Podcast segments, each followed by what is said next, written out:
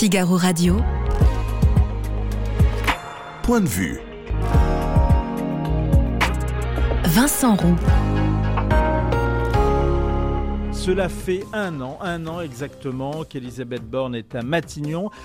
Faites-vous partie des 7 Français sur 10 qui veulent la chasser de son poste 69% euh, pour être précis. Ou pensez-vous qu'elle serait un atout? On va y revenir en tous les cas avec Pierre-Adrien Bartoli, directeur des études politiques chez Harris Interactive. On va revenir également sur l'un des faits majeurs de l'actualité internationale de ces dernières heures, la bataille qui fait rage en Turquie pour euh, le poste de président de la République et la résistance plus forte que prévue du sortant Recep Tayyip Erdogan. Analyse et commentaires à suivre de Tancred Josserand de l'Institut de stratégie comparée. Puis on aura le plaisir de recevoir un ancien du Figaro, Sébastien Le Foll, qui euh, nous livrera les derniers secrets de la vie de François Mitterrand. Point de vue, c'est parti.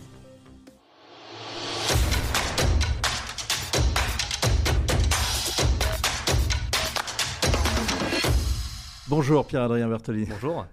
Euh, Est-ce que d'abord, la question, la saturation des médias euh, par Emmanuel Macron la semaine dernière dans Challenge, ce lundi dans l'opinion et sur TF1, est-ce une stratégie classique de reconquête de l'opinion?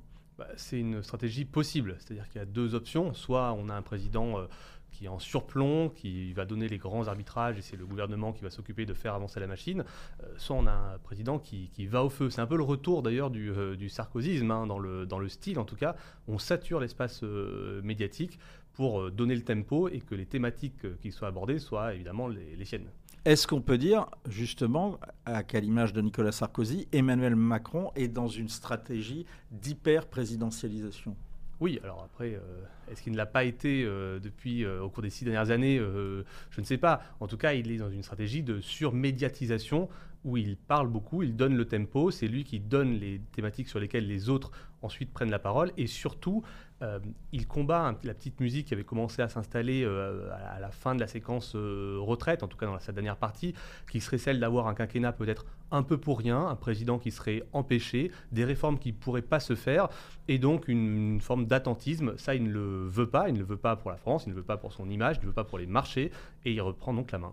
Donc le message, déjà, si je vous suis, de, de cette stratégie, c'est de dire ne m'enterrez pas tout de suite. Absolument. Le quinquennat continue, on peut faire des choses. Et si on peut faire des choses, je prends la parole pour donner la ligne, ou en tout cas euh, donner les différentes thématiques qui peuvent être abordées. On abordera peut-être ensuite la question de la ligne, qui est autre chose. Alors justement, avant de, venir sur la ligne, peut-être un pas vers la ligne, l'objectif, euh, la cible, en tous les cas, euh, de cette surmédiatisation, sont les classes moyennes, c'est ça? Pas uniquement. Il y, a deux cibles en fait. quand on regarde les supports dans lesquels il s'est exprimé ces derniers jours, on voit qu'il parle à son cœur d'électorat. Euh, on a parlé de Challenge, on parle du journal L'Opinion. Il a fait une tribune dans le Financial Times, il ne faut pas mm. l'oublier, il y a quelques jours. Il manque plus que The Economist. exactement. On, voit, on voit à qui il veut parler en termes de support. C'est-à-dire, on va, on va être précis. C'est son public politique, c'est ses électeurs, c'est les comment on le qualifie, Renaissance.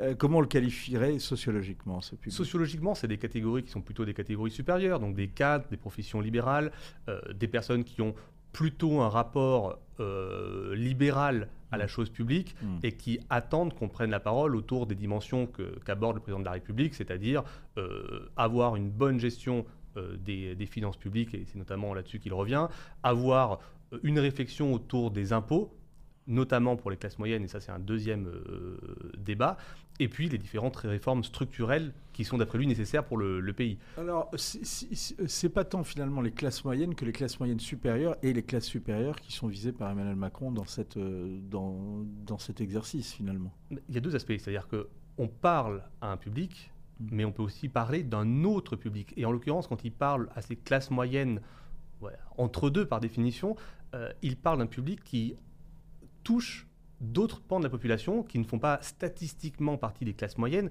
mais qui se sentent partie prenante de cette espèce d'entre-deux qui ne sont pas assez riches pour, pour vivre très bien et qui en même temps se rend bien compte qu'il n'est pas euh, en bas de l'échelle sociale si on prend cette métaphore. Mmh. Euh, ce qui est très intéressant, c'est qu'on a plutôt tendance à voir une croissance de cette classe moyenne dans le ressentiment en France. Qu'est-ce qu'on voit depuis un Parce an que c'est pas une classe moyenne qui a tendance à voter pour lui, ça. C'est une classe qui est plutôt supérieure. La classe moyenne euh, dont il parle là, Mmh. c'est une classe moyenne très divisée. En gros, on va schématiser, on va parler en termes de- d'emploi.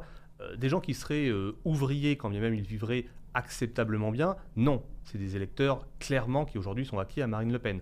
En revanche, ces personnes qui sont techniciens, infirmiers, instituteurs pour certains, eux ont voté pour Emmanuel Macron, mais ils ont voté pour Emmanuel Macron au second tour. Donc c'est pas un public qui est très éloigné de sa base électorale. Euh, néanmoins, il n'y est pas naturellement acquis. Non, ce qui est plus intéressant, c'est le terme qu'il utilise quand il parle de, classe moyenne.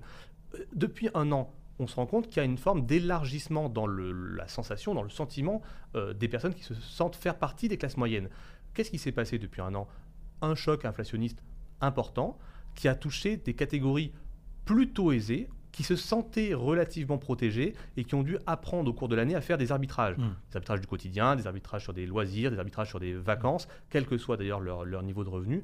Et c'est ces catégories-là au cours de l'année qui nous ont dit dans nos différentes enquêtes, ah, on rencontre des difficultés qu'on n'avait pas eues avant et on se sent plus protégé par rapport à ces chocs euh, exogènes qui peuvent toucher une part des Français. Donc indirectement, on rentre par le haut certes, mais on rentre quand même dans cette grande catégorie des classes moyennes, Mm. de gens qui travaillent, mais qui ont l'impression de ne pas avoir toute la liberté et toute l'aisance qu'ils pourraient avoir euh, de fait de leur, de leur travail et des revenus qu'ils peuvent, qu'ils peuvent avoir. Et c'est aussi à eux Sentiment d'être aisé hier et peut-être lésé demain. Exactement. Et, euh, et- et une crainte de déclassement. Je salue Volpazu, je salue Christian Léon et Nicole qui nous rejoignent. Vous nous posez de vos questions, vous nous dites justement quels sont vos, points de vue, qu'est-ce que euh, vous pensez de cette stratégie également d'Emmanuel Macron, et puis vous répondez à la question si Elisabeth Borne est un atout ou une faiblesse pour euh, le euh, président de la République. Est-ce que les messages qu'il envoie sont bien entendus justement par les cibles? Ben, ça, on va le voir. Le problème d'Emmanuel Macron, c'est qu'il aime la parole performative, c'est-à-dire qu'il a dans l'idée que lorsqu'il prend la parole, ça crée un choc dans la société et les choses avancent. Ça a fonctionné parfois. Euh, L'exemple du grand débat, c'est ça. C'est euh, on reprend la main après la crise des, gilets jaunes ou à la fin de la crise des, gilets jaunes pour montrer que lorsque le président parle, ça a un effet dans la société et les choses peuvent changer. Là, c'est un petit peu la même stratégie.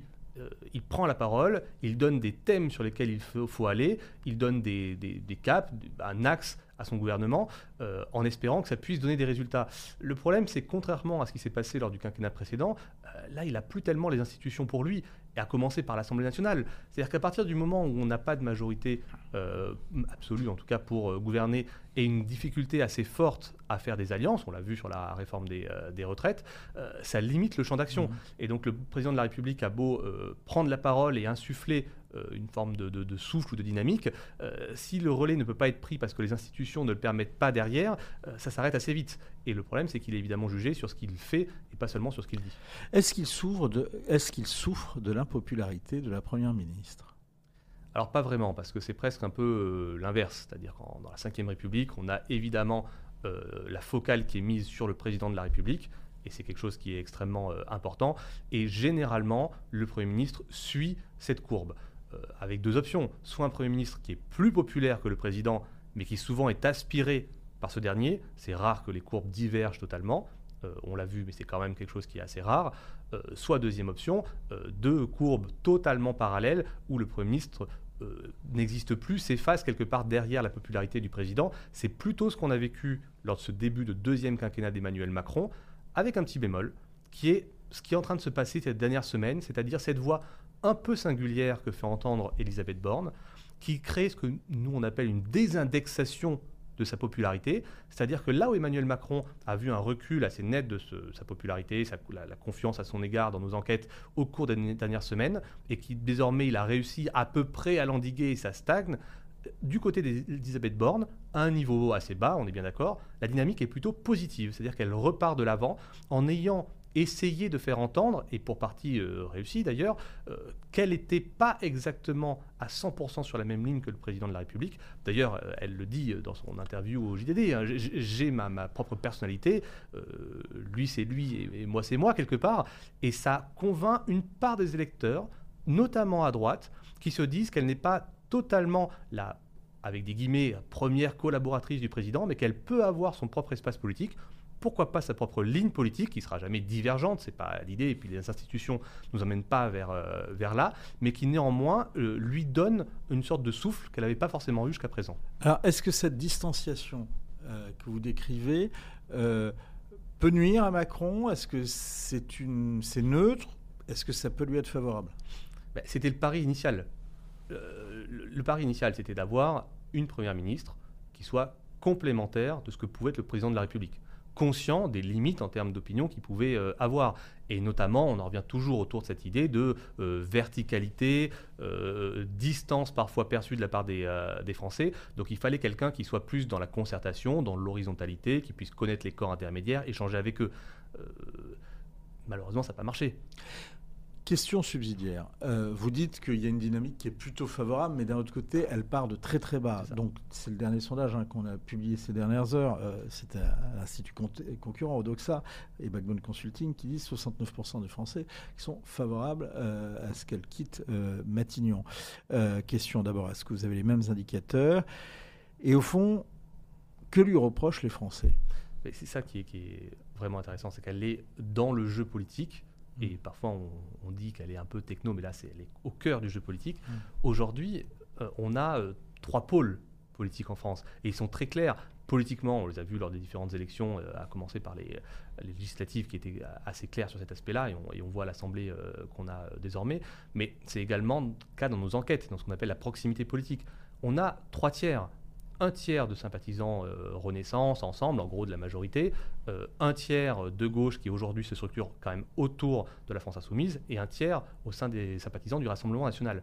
Quand je reprends les, chiffres que vous avez évoqués là, on les retrouve, ces deux tiers d'opposants qui veulent qu'elle quitte euh, Matignon. Mais c'est les mêmes qui veulent également qu'Emmanuel Macron quitte l'Élysée, parce qu'en fait, ce sont des électeurs qui sont opposés à cette majorité. Et à l'inverse, et c'est là où elle réussit en termes d'opinion à plutôt bien tenir, elle conserve le soutien de son camp, de ce tiers qui soutient la majorité, qui aujourd'hui a du mal à être élargi parce que l'opinion se structure comme ça, euh, mais qui n'a pas du tout lâché sa première ministre. Oui, c'était la question. C'était euh, est-ce qu'elle a dû. Où a-t-elle le, plus de soutien? Alors, euh, vous allez me dire, ni à droite, ni à gauche mais euh, dans le camp macroniste. Oui, chez elle. Et, plutôt dans l'aile droite du macronisme ou dans l'aile gauche C'est ça.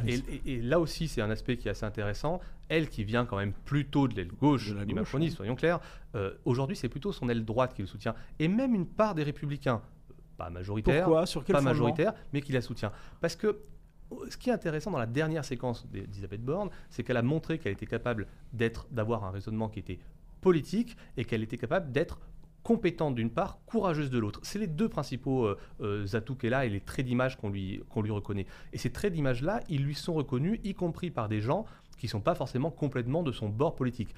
Euh, contrairement à Emmanuel Macron, qui parfois hum, crée une forme de doute ou déstabilise son interlocuteur sur ses motivations finales, elle est perçue comme étant honnête, compétente, à la tâche, mais prise dans cette forme de situation difficile à tenir lorsqu'on est euh, euh, la chef de la majorité, euh, qui est bah, de ne pas avoir de majorité absolue à l'Assemblée nationale, ce qui rend toute prise de mesure compliquée. C'est un peu, malgré elle, cette situation, on ne la critique pas, on ne considère pas que c'est elle qui a mené la campagne législative et qui n'a pas réussi à avoir cette majorité. elle doit faire avec, elle doit composer. On est aussi critique vis-à-vis du président de la République qui semble vertical vis-à-vis des Français, mais également vis à -vis de son gouvernement et de sa première ministre. Donc il y a plutôt une forme d'empathie qui se crée euh, autour d'Elisabeth Borne, ce qui lui permet de progresser alors que le président recule. Alors je prends également les commentaires euh, sur euh, le site du, Figaro.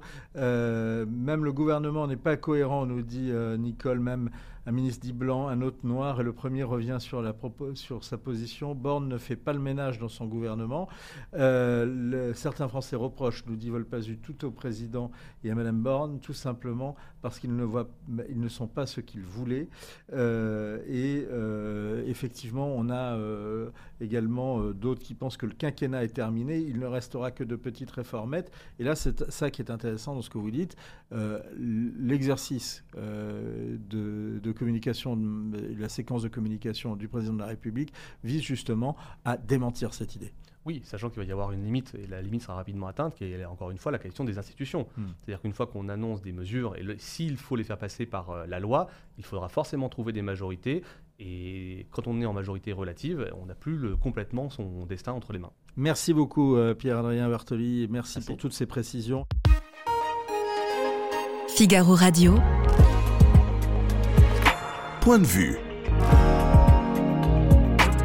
Vincent Roux. Bonjour Tancred Josserand. Bonjour. 49,51% pour Recep Tayyip euh, Erdogan et 44,88% euh, pour euh, Kemal Kılıçdaroğlu. Est-ce que à ce stade, on ne peut pas dire déjà que la victoire d'Erdogan semble inéluctable? Eh bien, on peut dire que c'est une quasi-victoire. Hein. Erdogan n'a pas remporté la victoire, mais ça s'en rapproche de hmm. fait beaucoup. Autre point intéressant, avant de voir justement de rentrer un peu plus dans les détails, finalement les, deux adversaires ont fini par reconnaître euh, leurs résultats. Il y a eu un cafouillage quand même euh, euh, dans la soirée de, ce dimanche autour des, résultats. Est-ce qu'il faut l'attribuer justement au fait que les sondages se sont trompés? Bah, Les sondages en fait se sont complètement trompés parce qu'en Turquie, on n'a pas véritablement d'institut de sondage très fiable. Mmh. Et là, en fait, ce qui s'est passé, c'est que l'Institut de sondage qui a donné Erdogan vainqueur, c'était un institut qui était très proche de l'AKP. Mmh. Et pour cette raison, il n'a pas été pris au sérieux par l'opposition puisqu'on a eu déjà plusieurs problèmes, notamment au moment des élections municipales de 2019. Alors, ou bien où le maire d'Istanbul, c'est la bête noire d'Erdogan qui a été élu. Mais là, c'est un petit peu l'inverse qui s'est produit de ce dimanche soir. C'est euh, en fait, alors effectivement, pas, enfin pas ce dimanche soir, mais avant ce dimanche, c'est-à-dire que les instituts de sondage prévoyaient une avance confortable à Kemal Kılıçdaroğlu et même une, éventuellement une victoire au, premier tour. Et même effectivement une large victoire avec plus de 50% des voix. Alors comment expliquer ce phénomène? En fait, en Turquie, il y a un vote caché mmh. euh, pour l'AKP. Mmh. Et l'opposition a fait, à mon avis, euh, deux erreurs. Mmh. Tout d'abord, elle n'a pas compris qu'en Turquie, on votait en fonction de son appartenance sociologique. En Turquie, nous avons deux populations très différentes. Nous avons ce qu'on appelle les Turcs noirs, qui sont les Turcs conservateurs, pieux, musulmans, qui sont massivement présents dans ce qu'on appelle le plateau anatolien. Et sur le pourtour, la mer Égée, la Thrace, nous avons donc les Turcs blancs qui sont adeptes d'un mode de vie plus laïque, plus sécularisé et qui votent traditionnellement pour le parti de Mustafa Kemal, le parti républicain du peuple. Et quels que soient finalement eh les résultats économiques d'Erdogan, eh il y a une formidable force d'inertie qui fait qu'en Turquie, on vote en fonction de son appartenance. Alors c'est ça qui a été étonnant parce que euh, finalement, on prévoyait que l'inflation euh, fasse euh, évoluer les votes et finalement, ça n'a pas du tout été le cas. Et finalement, ce n'a pas été du tout le cas. Alors là aussi, il y a une autre raison, c'est que les Turcs qui votent pour Erdogan gardent en général un très mauvais souvenir de la décennie perdue, c'est-à-dire de la décennie des années 90, où pendant plusieurs années, une dizaine d'années, on a vu se succéder au pouvoir toute une série de gouvernements avec un régime parlementaire où les gouvernements duraient en, en moyenne environ 18 mois, plus l'inflation, plus la guerre avec donc le PKK. Pour cette raison, les, Turcs hein. ont choisi la stabilité. Hmm. La stabilité donc euh, qui s'impose. Alors néanmoins, en 2018, euh, Erdogan avait été élu dès, le premier tour. Euh, où est-ce qu'il a principalement perdu des voix? Alors, pas question très intéressante. Tout d'abord, Erdogan commence à perdre des voix dans la jeunesse. On a parlé des Turcs blancs, des Turcs noirs. Eh bien, la nouvelle génération, les jeunes, eux, ce sont ce qu'on appelle des Turcs gris. Hmm. C'est une génération urbaine, c'est une génération, les, ce sont, ils sont nés aux alentours des années 2000, ils ont été élevés avec les réseaux sociaux et quand ils veulent s'informer, ils n'ont pas le réflexe d'aller sur la télévision, sur la radio qui est entièrement contrôlée par l'appareil gouvernemental. Ils s'informent avec des influenceurs qui en général font partie de l'opposition. Donc il y a les jeunes. Ensuite, il a aussi... Même en Anatolie, même euh, Alors, dans, les, dans les bastions euh, AKP, même à Gaziantep, même euh, dans, dans une certaine mesure. Dans une certaine mesure, il y a une désaffection d'une partie de la jeunesse pour Erdogan, même chez les conservateurs. Mm. Mais ce n'est pas un phénomène massif et général, mais ça existe. Mm. Ensuite, il a perdu aussi des voix chez les Kurdes. Quand on regarde la carte électorale, on ça voit... Fait longtemps. Oui, ça fait longtemps, mais là, un peu plus, c'est-à-dire que pour la première fois, de manière assez massive, les Kurdes ont voté pour le candidat kémaliste, alors que le candidat kémaliste avait une très très mauvaise image, puisque le kémalisme pour les Kurdes, qu'est-ce que c'est? C'est la République unitaire, centralisatrice, c'est le jacobinisme dans toute sa splendeur. Et les Kurdes, à une époque, avaient tendance à voter pour l'AKP. Et ce qu'on constate, c'est que malgré tout, même si euh, le candidat kémaliste a gagné des voix chez les Kurdes, Erdogan résiste quand même pas trop mal dans le sud-est et environ entre 20 et 30% des Kurdes, les Kurdes dévots, les Kurdes conservateurs, continuent à voter pour lui. Est-ce que euh, le Parti pour l'indépendance kurde, enfin maintenant l'autonomie kurde, le fameux HDP, avait donné des consignes de vote pour cette élection? Alors il avait donné des consignes de vote très claires, tout sauf Ah, Erdogan. oui. Il fallait voter pour le candidat de l'opposition, parce que le candidat de l'opposition, même s'il n'avait fait aucune promesse précise par rapport au problème kurde, avait dit qu'avec lui, il y aurait une, amnis- une amnistie, que le leader du parti du, du HDP serait libéré. Et donc, pour cette raison, les Kurdes ont vas- mo- voté massivement pour l'opposition. Alors, euh, on a vu euh, qu'il y a, euh, pour Kilic Daroglu, il y a euh, les bastions, euh, l'Europe, la Thrace, les Turcs blancs, comme vous l'avez dit. Il y a également le- euh, les, Kurdes. Est-ce qu'il il est parti de la jeunesse? Est-ce qu'il s'est imposé également euh, dans d'autres dans d'autres secteurs? Où il ne s'était pas imposé Alors, justement, le problème, c'est qu'il ne s'est pas véritablement imposé. Il avait dans son... Où y a-t-il eu des déceptions?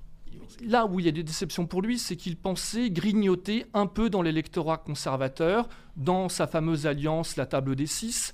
Il y avait On quatre. peut rappeler ce qu'était la table Donc des la six table des six, c'est cette fameuse alliance électorale qui regroupe principalement le parti kémaliste, Hmm. un parti nationaliste de droite et divers petits partis, soit libéraux, soit conservateurs ou même islamistes, qui ont tous bon, pour trait commun d'être opposés à Erdogan. Et parmi ces petits partis conservateurs ou islamistes, on trouve euh, Ali Babajan, qui est l'ancien ministre des Finances d'Erdogan. On trouve Ahmed Davutoglu, qui est le grand théoricien du néo-ottomanisme.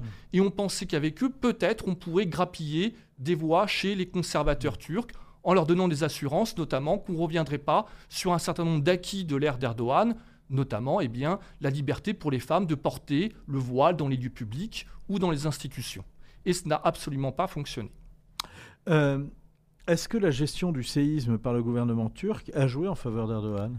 Alors, c'est là aussi un point sur lequel il faudrait beaucoup nuancer. On a eu un prisme en Occident où on a tout de suite dit que euh, la gestion avait été absolument catastrophique. Pour avoir un peu discuté avec des Français de la sécurité civile qui étaient allés en Turquie ou des pompiers, ils m'ont dit que n'importe quel gouvernement eh bien, n'aurait pas pu faire plus que ce qu'ont fait les Turcs. Parce que j'ajoute d'ailleurs que dans les reportages qu'on a vus, euh, euh, notamment d'Iyarbakir ou dans les régions qui ont été sinistrées, euh, l'un des, l'un des phénomènes très intéressants, c'est de voir que les gens sont allés aux urnes Mm. euh, et ils, ils étaient reconnaissants au gouvernement turc. Exactement. Et qui, quand on regarde, par exemple, à Gaziantep, Erdogan Mm. remporte largement les élections avec plus de 60% des voix. Mm. Alors, il y a un léger effritement, mais à chaque fois de quelques pourcents. Rien, en fait, de très significatif. Euh, on entend. euh, L'autre question, c'est euh, ce score qui a été réalisé par les petits candidats, et notamment le 5% par le, le MHP. On rappelle peut-être ce qu'est ce, ce parti? Alors, c'est Sinan Oyan qui est en fait un dissident du MHP, c'est-à-dire le Parti d'action nationaliste. Mm. Alors, en Europe, ils sont mieux connus par leur branche de jeunesse qu'on appelle les fameux loups gris. Alors, ce parti d'action nationaliste, il est aujourd'hui en coalition avec Recep Tayyip Erdogan. Ils ont fait 10% donc, aux élections législatives et ils ont environ 50 députés. Donc, c'est un parti nationaliste, étatiste et très hostile au séparatisme kurde en général.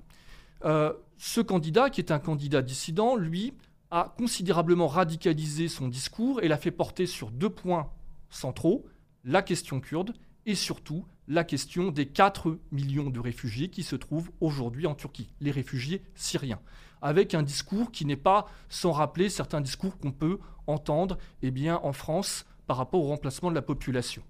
C'était effectivement un discours qui était assez radical. Euh, A priori, il n'appellera pas à voter pour Kilic Daroglu. Alors, a priori, il a dit qu'il n'appellerait pas à voter pour Kılıçdaroğlu à une condition, sauf si celui-ci ne s'a- s'associe pas avec le parti kurde, Hmm. avec le HDP. Donc, Et comme les Kurdes ont apporté la majorité des voix qui ont permis à donc Kılıçdaroğlu d'augmenter en pourcentage, il est à mon avis bien peu euh, possible, crédible, que, euh, que M. Sinan Ogan puisse effectivement appeler à voter pour Kılıçdaroğlu. Mais euh, mettons-nous dans, une, dans un scénario qui paraît, euh, encore une fois, en ce moment assez improbable, une victoire de, de, de Euh, certes, on entend, on lit que s'il l'emporte, en tout cas, il aura ce qu'on appelle en Turquie l'état profond. or, l'état profond a été profondément réformé par les 20 années de pouvoir d'AKP. Exactement. Alors, en turc, l'expression état profond se dit Delin Devlet. Hmm. Au départ, c'était un une structure étatique où il y avait l'armée, les services de sécurité, qui a été mis en place à l'époque de la République, du temps du kémalisme, et, et Recep Tayyip Erdogan a mené toute une lutte contre cet État profond. À la fin, il l'a retourné pour créer son propre État profond, ses propres réseaux au sein de l'État. Donc aujourd'hui, au sein de l'État, toutes les grandes institutions sont complètement verrouillées par des proches d'Erdogan. Et si Kılıçdaroğlu devient président, il devra faire le ménage et se débattre contre cet État profond. Mais il en a les moyens, puisque quand on regarde la constitution turque, le président de la République a énormément de pouvoir et il peut révoquer à sa guise les fonctionnaires. Euh, un certain nombre de commentaires euh, sont faits actuellement. Je voudrais vous les partager puisque vous êtes quand même euh, à l'Institut de stratégie comparée, donc euh, vous, regardez également les répercussions au plan international. Un premier commentaire. L'Europe et les États-Unis, malgré leur soutien actif à l'opposition, se retrouvent dans une impasse en Turquie. C'est vrai, c'est faux? Oui, c'est vrai, puisque l'Europe et les États-Unis, en fait, avaient soutenu Kılıçdaroğlu. C'est assez net. Kılıçdaroğlu avait fait un voyage aux États-Unis en octobre euh, de, l'année dernière, en octobre 2022, où il avait déclaré Nous sommes occidentaux. Et en cas d'élection, il y aurait eu certains gages qui auraient été donnés par Kılıçdaroğlu aux Occidentaux, notamment face à la Russie.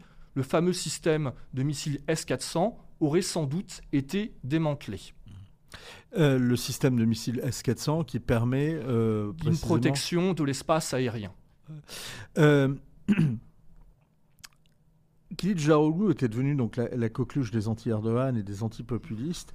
Euh, mais est-ce que, euh, à part justement cette euh, affaire des, S400, il, promet vraiment de changer avec Erdogan et en particulier au niveau de sa politique étrangère? Oui, il y aura sans doute, si Kılıçdaroğlu est élu, une inflexion. Pas une rupture, mais une inflexion. Mmh. Et on reviendra, à mon sens, à une forme d'atlantisme plus, plus dégradée. Mmh. C'est-à-dire que les Turcs donneront un certain nombre de gages aux Occidentaux, on l'a vu pour les S-400, mais à mon avis aussi sur d'autres dossiers, par exemple en Europe, ils cesseront de soutenir un certain nombre de réseaux islamiques. Tancred Josserand, il y a justement euh, quelque chose d'assez frappant, ce sont également euh, les résultats euh, dans la diaspora et en, Europe. Et là, c'est clair, c'est Erdogan qui l'emporte. Exactement. À plus de en 60... en France. En France, en Allemagne, il y a plus de 60% des voix. Mais là il faut nuancer également, c'est-à-dire que quand on voit les résultats, les, les Erdogan emportent en France, en Allemagne, mais pas dans d'autres pays européens, pas en Angleterre, pas en Espagne, pas en Italie, pas en Suède, pas en Finlande, pas aux États-Unis, etc., etc. Alors, pour quelle raison Est-ce que, euh, j'allais vous poser la question, est-ce qu'aux États-Unis, il faut y voir le, euh, le poids également de la, de la, présence de la bête noire d'Erdogan et du réseau euh, Du réseau Gulen Pas exactement. En fait, il s'agit de deux types d'immigration, c'est-à-dire qu'en mmh. France, nous avons eu pendant des années une immigration qui venait d'Anatolie centrale, les fameux Turcs noirs. Mmh. Et, dans, ces, dans les pays comme les États-Unis et le Canada, c'est plutôt une immigration élitiste donc les Turcs blancs. Hmm. Et en fait, pourquoi est-ce qu'en France ou en Allemagne, les Turcs votent pour Erdogan? Eh bien, il y, a deux, il y a deux raisons. La première, c'est que c'est un réflexe à caractère patriotique. Communautaire. Communautaire. Erdogan est le président de mon pays, je suis loyal, je vote pour lui. Et ensuite, la deuxième raison, c'est comme je l'ai dit, ce sont des Turcs qui viennent en, en majorité d'Anatolie centrale. Qu'est-ce qui vous a frappé le plus dans cette élection?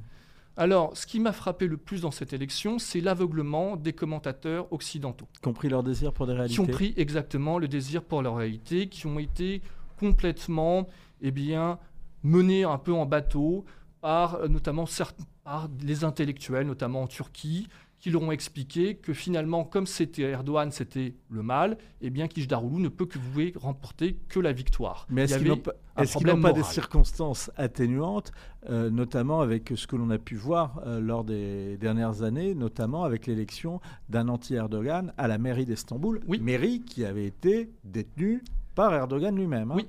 Mais justement, c'est bien là le problème, c'est que c'était un phénomène local. Et quand on reprend les élections de 2019, certes, en 2019, l'AKP perd Istanbul et Ankara, mais sur le plan national, l'AKP remporte les élections avec 52% des voix. Euh, une autre, un autre point, euh, vous, avez signalé euh, justement le, le basculement d'une partie de la jeunesse. Euh, alors deux questions par rapport à ça. Est-ce que dans ce basculement euh, de la jeunesse, il faut voir un phénomène euh, lié à un événement que l'on a vu au milieu des années 2010, qui était la mobilisation autour de la place Taksim et du parc Gezi au centre d'Istanbul Première question.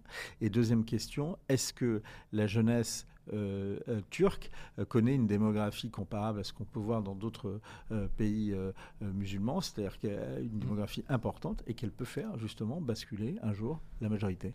Oui, alors effectivement, nous avons une jeunesse qui était notamment dans les grands centres urbains, qui est très progressiste, qui est très activiste. Elle s'est exprimée en 2013 lors de ces fameux événements de la place Gezi, mmh. donc ça a joué.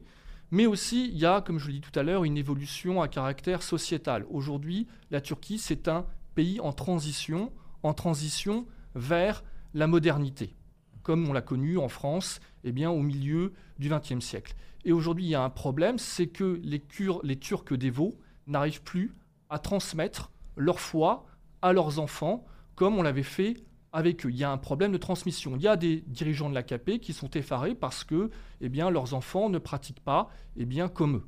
D'ailleurs, à ce sujet, Erdogan a bien vu le problème et en 2019, je crois, il a changé l'intitulé du ministère de la femme pour le transformer en ministère de la famille. Pour lui, il s'agit de résoudre cette équation de la modernité et donc il a donné des primes pour les couples qui se marieraient avant l'âge de 25 ans. Parce que la Turquie, effectivement, depuis 20 ans, elle s'est enrichie. Qui dit enrichissement dit changement de mentalité, dit hausse de vie, dit sécularisation des esprits. Et c'est ça le grand paradoxe de la Turquie aujourd'hui, c'est que la laïcité étatique, elle a peut-être reculé, mais les esprits, eux, se sont sécularisés. Alors ça, c'est très intéressant, ce sera ma dernière question. Est-ce que ce n'est pas le paradoxe? Parce que justement, l'AKP, c'est la partie de la justice et du développement, c'est-à-dire, en gros, c'est l'alliance de la prospérité, de l'argent et de l'islam. Et précisément, ce que vous dites, c'est que finalement, l'enrichissement des islamistes. Exactement. Et euh, je crois qu'il y a un auteur euh, européen, Max Weber, un mm. Allemand, pour ne pas le citer, qui a écrit un livre qui s'appelle L'éthique protestante du, du mm. capitalisme. Bon. Et il prenait comme exemple l'Allemagne ou la Hollande. Et ces fameux calvinistes, qu'est-ce qu'ils sont devenus 100 ans après? Eh bien, ce sont devenus des consommateurs parfaitement sécularisés. Merci beaucoup, euh, Tancred très intéressant parce qu'il y a eu également euh, des comparaisons qui ont été faites entre l'islamisme et euh, le puritanisme euh, protestant et qui ont montré les, points communs qu'il y avait. Mais ça sera l'occasion d'une autre émission. En tous les cas, en attendant, je signale un livre qui est paru il y a longtemps, mais qui est très intéressant, auquel vous avez collaboré, qui s'appelle La géopolitique du Moyen-Orient et de l'Afrique du Nord. Je le dis parce que je l'avais lu au retour précisément d'élections en Turquie. et c'est écrit avec Frédéric Pichon et Florian lui, c'est au puf et vraiment, c'est, euh, on vous le recommande. Figaro Radio. Point de vue. Vincent Roux. On va s'intéresser maintenant à un autre président, François Mitterrand, et son amitié avec un clan peu connu, celui de ses amis de jeunesse, qui ont été connus parfois dès l'enfance, dès le collège, mais aussi euh, à la fac, revus à Vichy, et qui ne le quitteront jamais au point même d'être présents sur son lit de mort. Bonjour Sébastien Le Foll. Euh, vous le confirmez, euh, un homme a veillé jusqu'aux derniers instants de François Mitterrand en récitant le chapelet et les prières d'usage. Cet homme, c'est Pierre de Bénouville. Ah oui, et d'ailleurs, Roland Dumas l'a également raconté en détail. Lui, à un moment, il était, c'était donc après la mort de Mitterrand, il était un peu fatigué et il a vu effectivement s'exprimer là la foi de Bénouville. Et lui, il n'est pas resté jusqu'à l'aube, mais évidemment, Bénouville a été le dernier comme il a été le premier à connaître Mitterrand, puisqu'il s'était connu dans un collège à Angoulême. Le collège Saint-Paul à Angoulême. Et on apprend que Pierre de Bénouville s'appelait en fait Pierre Bénouville et qu'ils se sont connus même euh, à Jarnac, je crois. Hein. C'est euh, sur les bords de la Charente. D'abord, ils se sont euh, connus, ils étaient tous les deux pensionnaires dans ce collège Saint-Paul. on a dit à un moment même qu'ils étaient voisin de dortoir. Alors ça, j'ai pas eu la confirmation. J'ai pourtant rencontré un vieil historien spécialiste de ce collège. En revanche, ce qu'on sait, c'est qu'ils ont servi la messe euh, ensemble. Et ils se sont retrouvés euh, justement euh, après étudiants dans cette fameuse pension de 101 à, Paris, où ils ont reconnu Ardrey Bettencourt et François Dalle. Alors, en fait, Bénouville, leur chemin, c'est pas un peu ce que Bénouville, dans les années 30, il est euh, très engagé politiquement. Il est à l'Action française. Euh, et puis, euh, le 6 février 34, il va être en première ligne. Hmm. D'ailleurs, assez déçu que l'opération n'ait pas abouti, il va se rapprocher ensuite d'un autre mouvement qui s'appelait La Cagoule, qui était une organisation secrète qui a commis quelques attentats dans les années 30.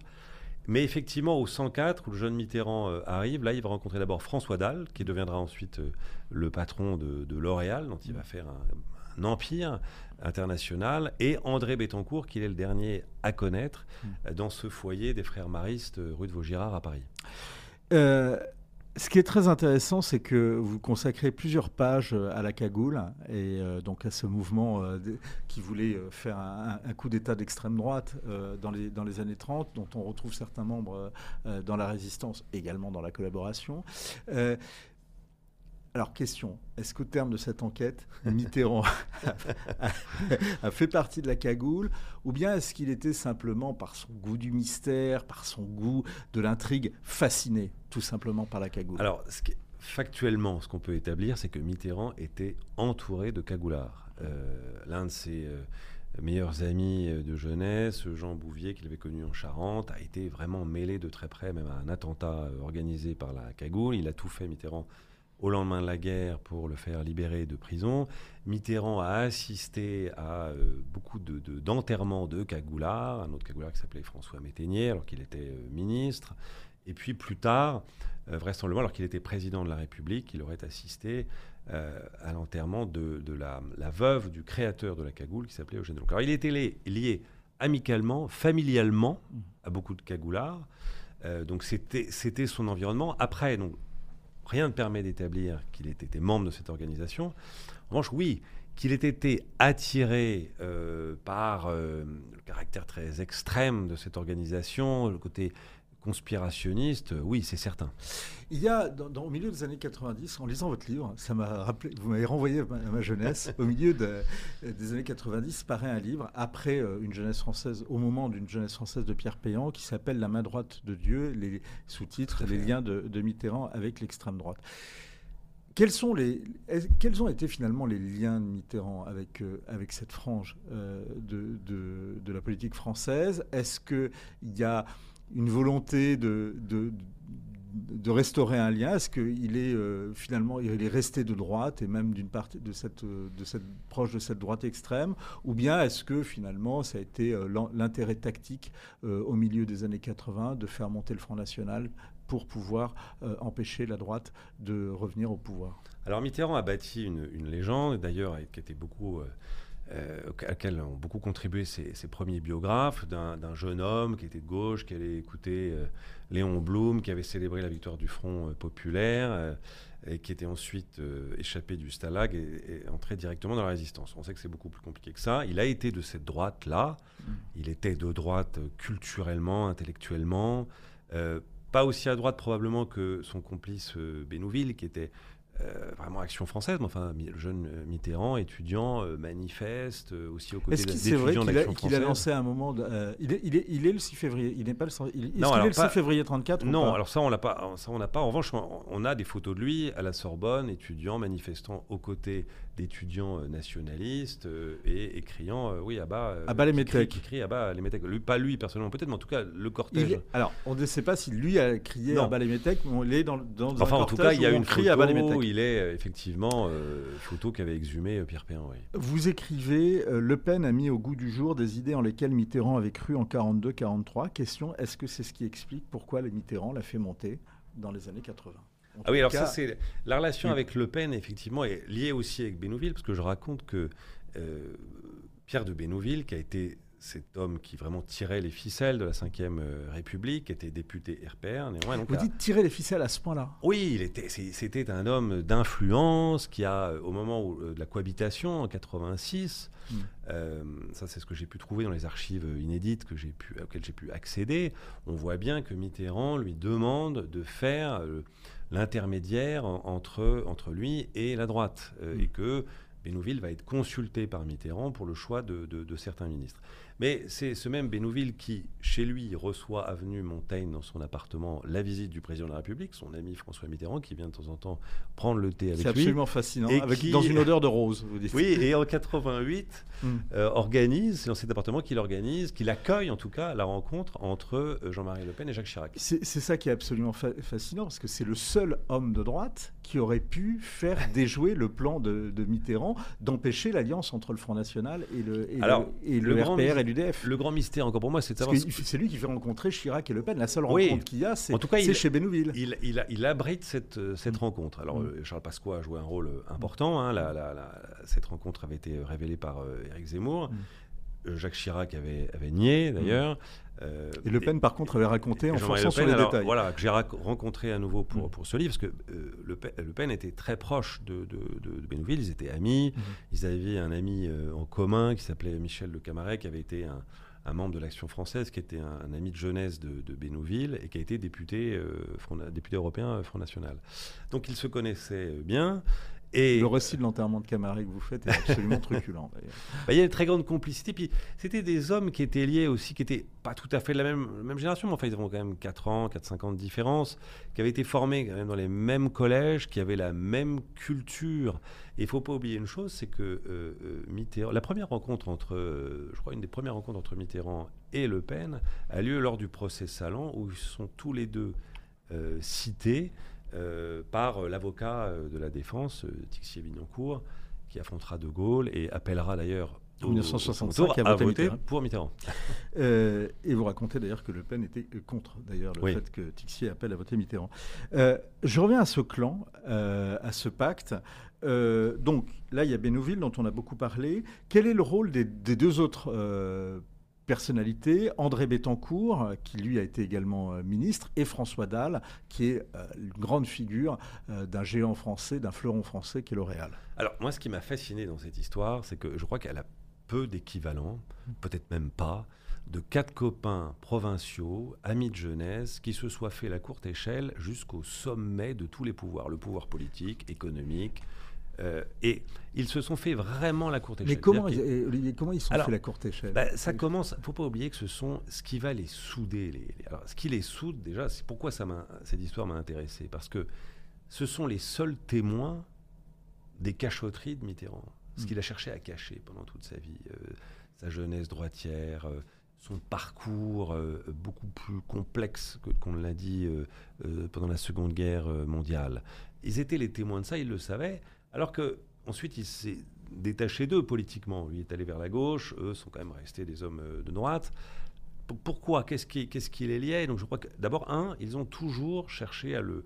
Ils ont menti. D'ailleurs, euh, François Gisbert, un de ses biographes que j'interroge là-dessus, d'ailleurs, sur sa première biographie, qui, adhère à la légende Mitterrand, dit, mais ses copains m'ont menti. Mitterrand m'a menti, mais ses copains d'abord m'ont menti, même ses copains de droite m'ont menti. Donc, euh, donc d'abord, un, ils, ils, vont toujours servir de couverture. Bénouville euh, au lendemain de la guerre, va être là euh, en première ligne pour euh, délivrer les brevets de bon comportement pendant, pendant la guerre de résistance. Ceci dit, on a beaucoup glosé sur le passé vichiste de Mitterrand, mais en vous lisant, c'est clair, Mitterrand a été un authentique résistant. Mitterrand va vers la résistance. En 1943, il mmh. bascule complètement, mais effectivement, il va d'abord à Vichy. Il est mmh. Un il, est, il, est, maréchaliste, mm. comme beaucoup de, Français à l'époque, et puis il va à Vichy parce qu'il a des relations à Vichy, et puis mm. il est attiré par le pouvoir, et il va petit aller. Mais ensuite, là où se va s'exercer, là, là, où va jouer à plein la fraternité entre ces quatre-là, c'est Mitterrand, par exemple, au lendemain de la guerre, il se retrouve sans responsabilité politique, il a des problèmes d'argent. Et ben, qui va lui trouver un boulot? Euh, C'est ses copains François Dalle et André Bettencourt. Et alors, j'ai appris qu'il a été patron d'un journal féminin. Oui, qui est un magazine si peu politique, euh, puisqu'effectivement, on parle de, de, de, de, mode, de maquillage, de, bronzage. Et alors, il va signer quelques articles sous pseudonyme. Mais en fait, sa volonté, donc c'est un emploi quasi fictif, on peut le dire. Mais qui va lui permettre de vivre après-guerre. Donc voilà, ses copains vont être là. Mm. Et puis ils vont être là dans les coups durs, ils vont être là. Euh, et puis surtout, leur influence, on va la voir ensuite, même pendant ces deux septennats, où eux vont essayer, il va les, quand même les consulter, il va ils vont essayer d'infléchir la, la, politique du, du programme commun. Ils font partie de ce qu'on appelle les visiteurs du soir? Alors Bénouville, c'est vraiment la définition du visiteur du soir. C'est-à-dire que ça m'a été confirmé par euh, ses secrétaires, par Jacques Attali, qui était travaillé avec Mitterrand. Euh, c'est un homme qui pouvait débouler à, tout moment. Il venait du, rond-point des Champs-Élysées. Euh, il venait, il entrait. alors que j'ai retrouvé en revanche la relation avec André Bettencourt était un petit peu plus distante. Il y a, beaucoup de lettres d'André Bettencourt qui se plaint d'ailleurs de ne pas assez voir mmh. son vieil ami. Et François Dalle, lui, va jouer un rôle D'abord, il se retrouve, euh, François Dalle, euh, André Bettencourt et Mitterrand se retrouvent quasiment tous les 2-3 mois pour un déjeuner ou un dîner à l'Élysée où Mitterrand réunit ses anciens copains du, 104. C'est une tradition, il ne déroge pas, c'est un rendez-vous qui est gravé dans le marbre de son agenda. Euh, et Dalle, il va le nommer notamment à la tête de commission sur l'automobile. Ça sera un patron très influent. Est-ce que euh, vous n'avez pas euh, exagéré l'importance de ce clan? Je vous pose la question parce que j'ai discuté en off avec quelques euh, personnalités qui, ont, traversé le mitterrandisme, qui sont passés dans ces studios. Et voilà, je leur ai demandé s'ils avaient lu le livre. Ils disaient oui, c'est pas mal, mais enfin, quand même, il y a un peu trop. Moi, je ne, prétends pas résumer Mitterrand à cette bande de copains. Mmh. Simplement, euh, moi, euh, je, journaliste, j'aime bien aller euh, gratter, passer les miroirs derrière les armoires un peu solides là. Et, pour moi, cette bande-là, c'est une belle définition de journaliste. cette bande-là ne résume pas. Je ne prétends pas résumer Mitterrand à cette bande, mais elle est quand même fondatrice. Elle a joué un rôle clé dans son itinéraire. Et voilà, j'étais étonné que cette histoire d'amitié-là, que je trouve par ailleurs tellement romanesque, n'ait pas été explorée. Euh, les mensonges, dites-vous, euh, de Mitterrand sur son passé à Vichy, c'est pas parce qu'il regrettait, mais c'est parce qu'il voulait pas faire, mais, c'est parce qu'il voulait faire carrière, tout simplement. Bah, il faut se remettre. alors, ce que j'ai voulu absolument éviter dans ce livre, c'est de, le jugement mm. a posteriori mm. sur le passé. C'est une période que je n'ai pas vécue, je n'ai pas, pas, connu la guerre, donc je me garderais bien d'émettre des jugements et surtout de réécrire à la lumière euh, du présent euh, cette histoire. En revanche, que se passe-t-il? D'ailleurs, moi, c'est aussi ce qu'on m'a enseigné, c'est que Mitterrand, euh, dans les années, fin des années 60, il va vers la gauche. Euh, la gauche, à l'époque, qu'est-ce qu'on dit? Bah, D'abord, on ne parle pas de l'occupation comme on en parle aujourd'hui. Euh, la, gauche, il, va soit dans un certain... Il y a un discours, une historiographie un peu officielle, que la gauche a été la résistance. La résistance, c'était la gauche. Euh, Mitterrand venant de la droite, déjà, ça colle pas avec l'histoire officielle. Mmh. Donc, comment se faire accepter par la gauche avec un passé comme ça, maréchaliste C'est compliqué. je pense que ça va l'inciter, oui, à, à, maintenir le secret, en tout cas le flou euh, sur son, passage par Vichy. C'est assez paradoxal parce que finalement, euh, euh, quand vous parliez justement de, ce passé réécrit, là où il y a une volonté de réécrire et de faire revivre ce passé, ce temps où, comme disait Pompidou, les Français ne s'aimaient pas, ça a été pendant les années Mitterrand. Ça a été, en plus, avec les procès, Barbie, Papon, Bousquet. vous y revenez d'ailleurs longuement dans ce Oui, d'ailleurs, Mitterrand et ses amis sont tous rattrapés par, par cette histoire. Euh, mais Bénouville aussi. Bénouville va avoir beaucoup d'ennuis, va être attaqué, poursuivi. On va, on va, on va, il va, il va même être clairement attaqué en disant qu'il a une responsabilité dans l'arrestation de, Jean Moulin. De, Jean Moulin.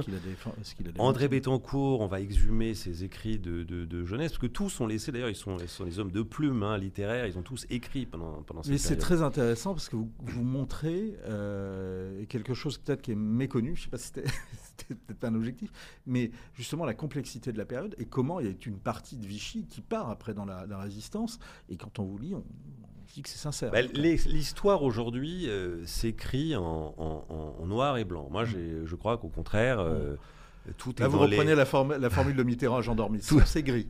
ah, c'est gris, et je pense qu'il y a plusieurs nuances de gris que j'essaie d'explorer dans, dans ce livre. Merci d'avoir suivi Point de vue, et à bientôt.